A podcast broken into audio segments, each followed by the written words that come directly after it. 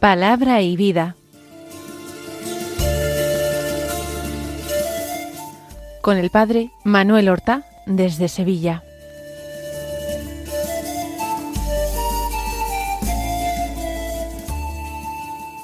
En el nombre del Padre y del Hijo y del Espíritu Santo.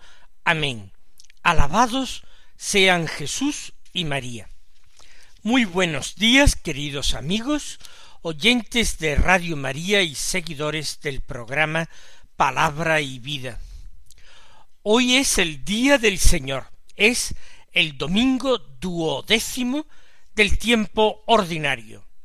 Hemos vivido el sábado la Natividad de San Juan Bautista.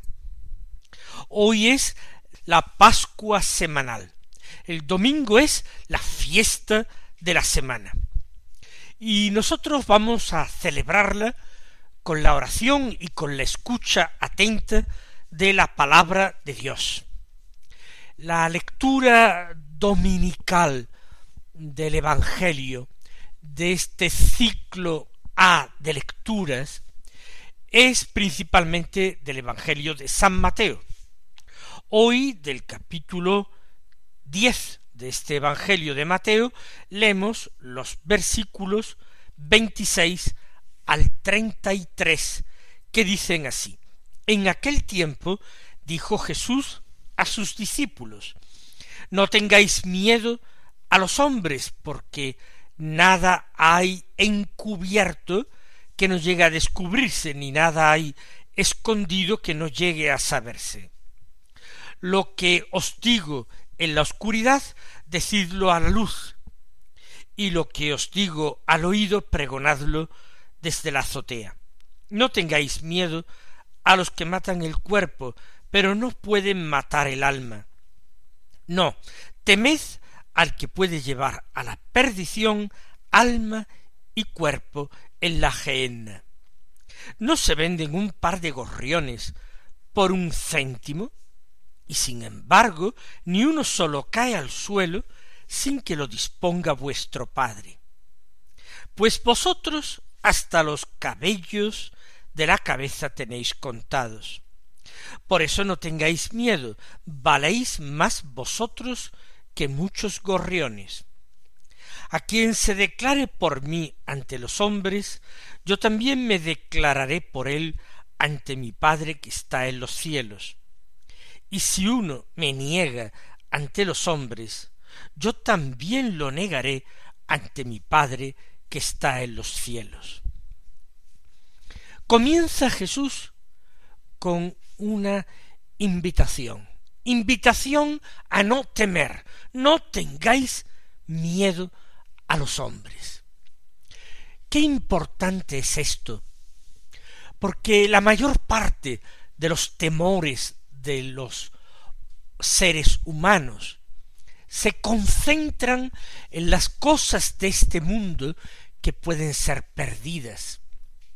Podemos perder un ser querido, podemos perder la salud, podemos perder eh, la fortuna, bienes de este mundo, podemos perder el trabajo, podemos perder el cariño de alguien. Siempre tememos ante la pérdida de un bien que nos proporciona al menos una momentánea felicidad.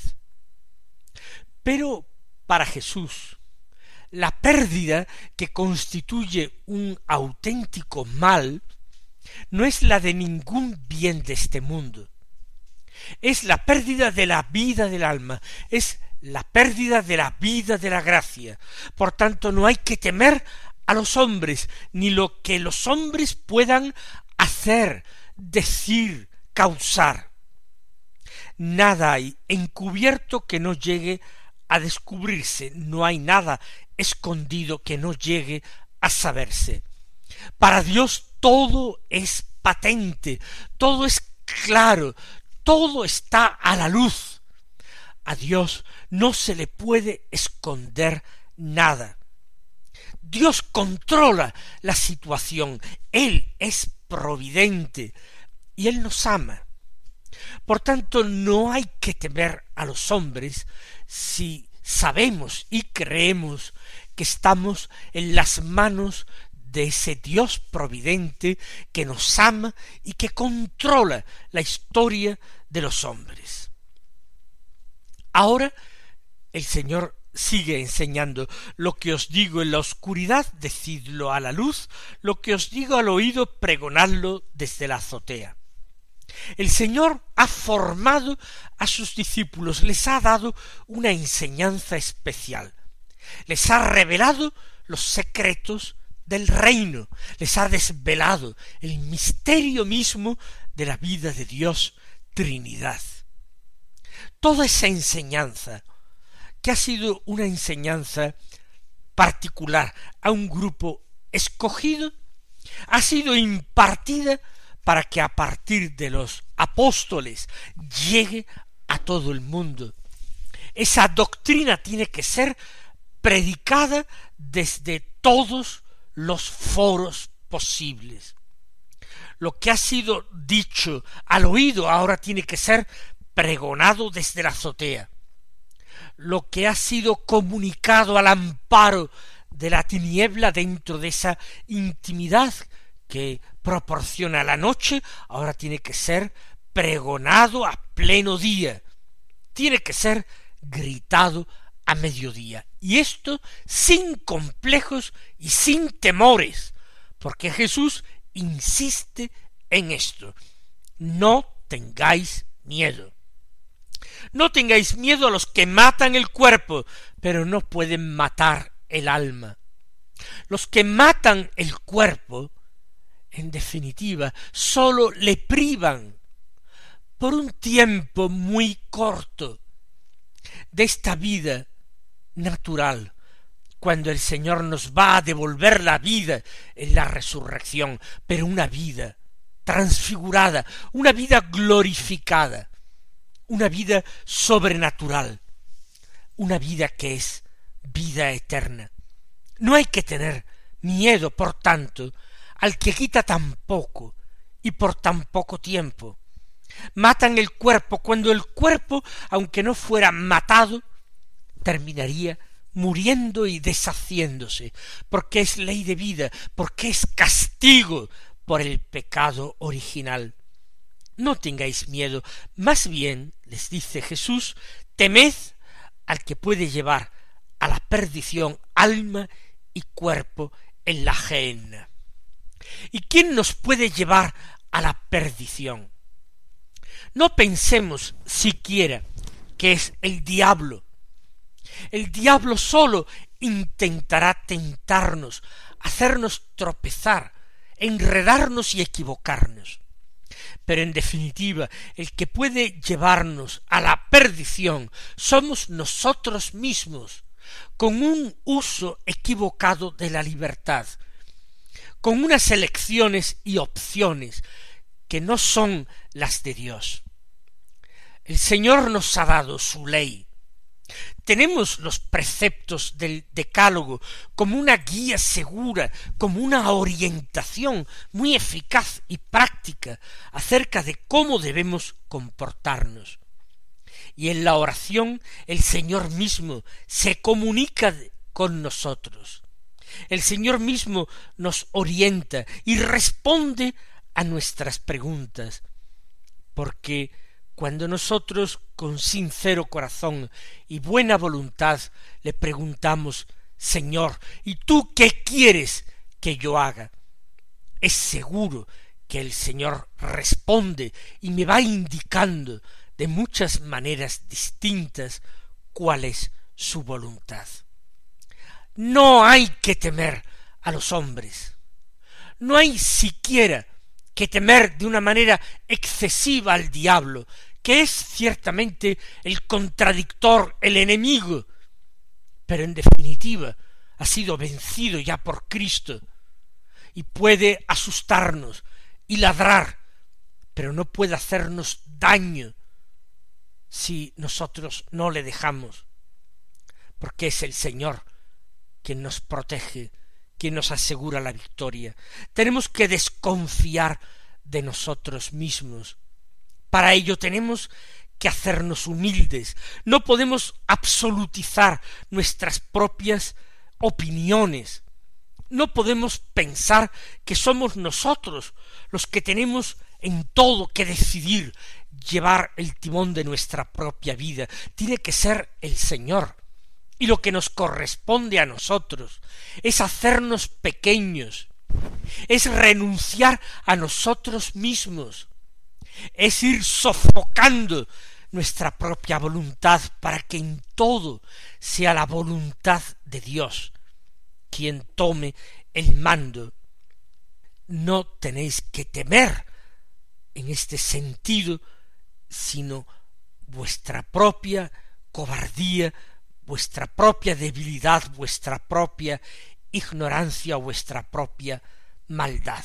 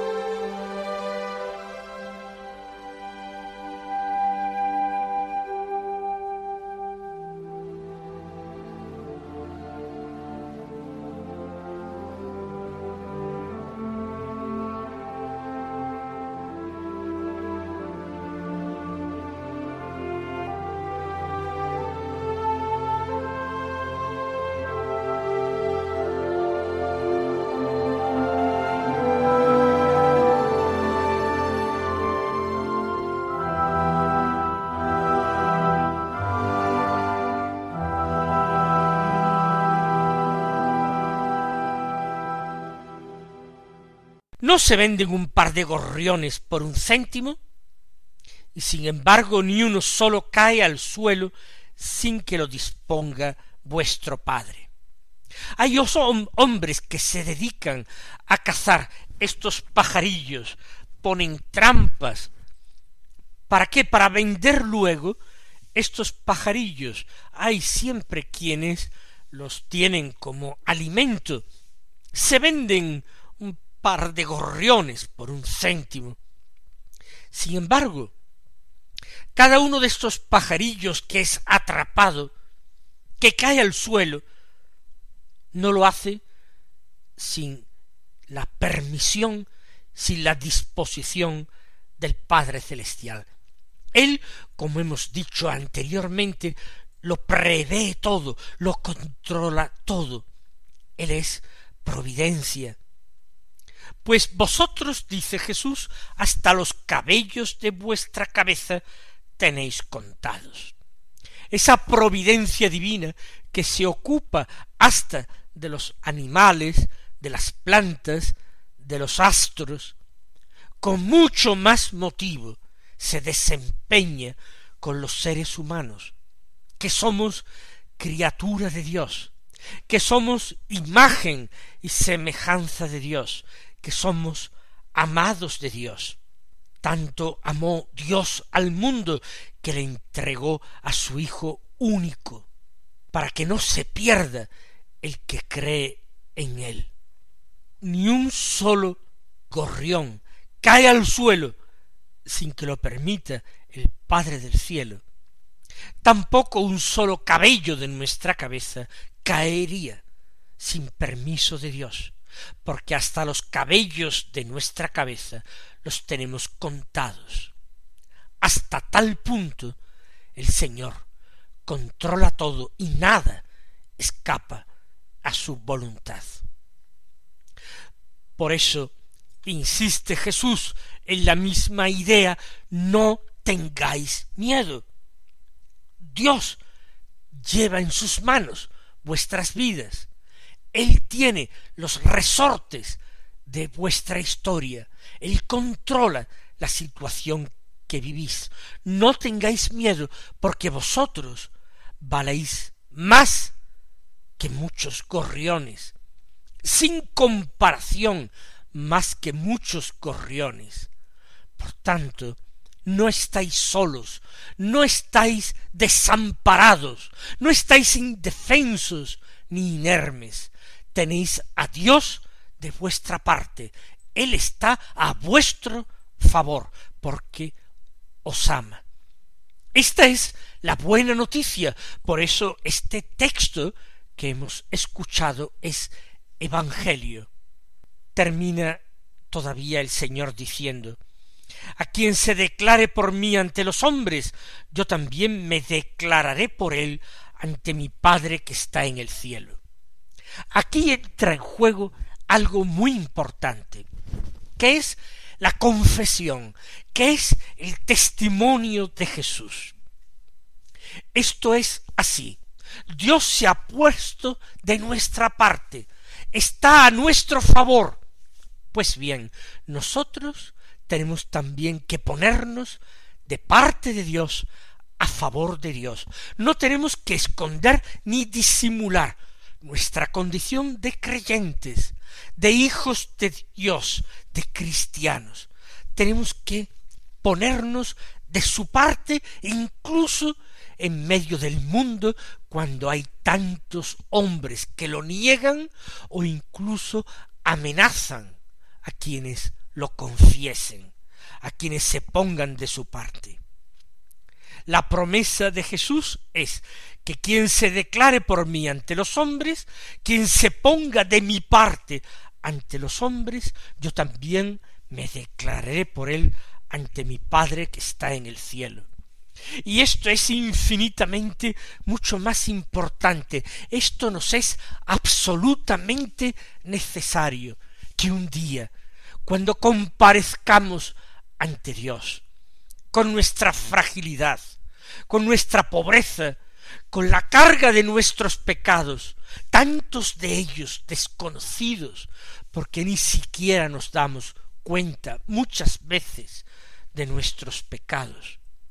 Entonces, en ese momento en que muchos podrán angustiarse y desesperar, nosotros confiaremos, porque el Hijo único de Dios, porque el amado, el Verbo eterno del Padre, él mismo se pondrá de nuestra parte ante su Padre y dirá, este es mío, este es uno de los que tú me diste, oh Padre, y yo no quiero que se pierdan, sino que quiero que donde esté yo también esté Él y contemple mi gloria.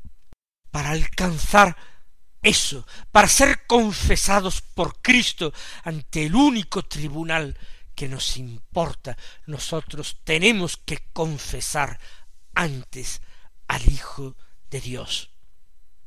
Tenemos que confesarle, venido en la carne, nacido de María Virgen, tenemos que confesarle, no solamente Dios y hombre verdadero, sino que lo tenemos que confesar como nuestra víctima y nuestro sacerdote.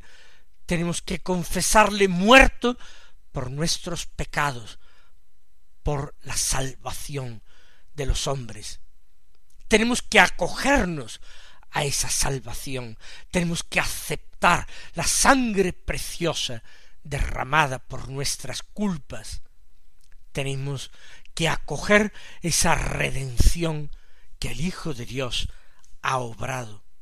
Para esto tenemos ante los hombres, ante el mundo, ante todas las potencias del infierno que se levantaran, tenemos que confesar a Cristo. Y termina diciendo el Señor, si uno me niega ante los hombres, yo también le negaré ante mi Padre que está en el cielo. Y atención, porque hay muchas formas de negar a Cristo. Se puede negar a Cristo con palabras, evidentemente, pero también se puede negar a Cristo con silencio. Cuando hay situaciones y momentos en que es obligado declararse por Cristo, confesar con palabras la fe. En esos momentos el silencio no vale, el silencio es cómplice, el silencio es cobarde. También se puede negar a Cristo, no ya ni con palabras ni con silencios, se le puede negar con obras, con comportamientos, con actitudes. ¿Cuántos hombres, cuántos cristianos bautizados viven como si no creyeran en nada? ¿Cuántos viven en un ateísmo práctico? ¿Cuántos están negando continuamente a Dios, porque jamás rezan, jamás piensan en Él, jamás toman como criterio de actuación los diez mandamientos, jamás se niegan al pecado, ni rechazan la tentación, sino que caen una y otra vez, consciente, libre, alegremente, diríamos, en el pecado, porque no creen en el fondo en aquel que les ha de juzgar. Niegan a Cristo y un día serán negados por Cristo ante el Padre del cielo. Allí cuando será el llanto y el rechinar de dientes, según la expresión evangélica. Mis queridos hermanos, este domingo nos ofrece la ocasión, la oportunidad de meditar en estas realidades, de formular buenos propósitos, de asegurarle al Señor nuestra lealtad y nuestro amor, de ofrecernos a Él, de consagrarnos a Él en estos días pasados, ayer y antes de ayer, hemos tenido ocasión de consagrarnos al corazón de Jesús, o consagrar nuestra familia, o renovar esta consagración que hubiéramos hecho antes, o también, como no, consagrarnos al Inmaculado Corazón de nuestra Madre la Virgen María, o renovar esta consagración que la palabra del Evangelio que nosotros escuchamos con fe nos mueva a convertir nuestra vida y hacer nuestra vida mucho más coherente, mucho más auténticamente religiosa. Mis queridos hermanos, que el Señor os colme de bendiciones y hasta mañana si Dios quiere. Han escuchado en Radio María Palabra y Vida, un programa que dirige el Padre Manuel Horta.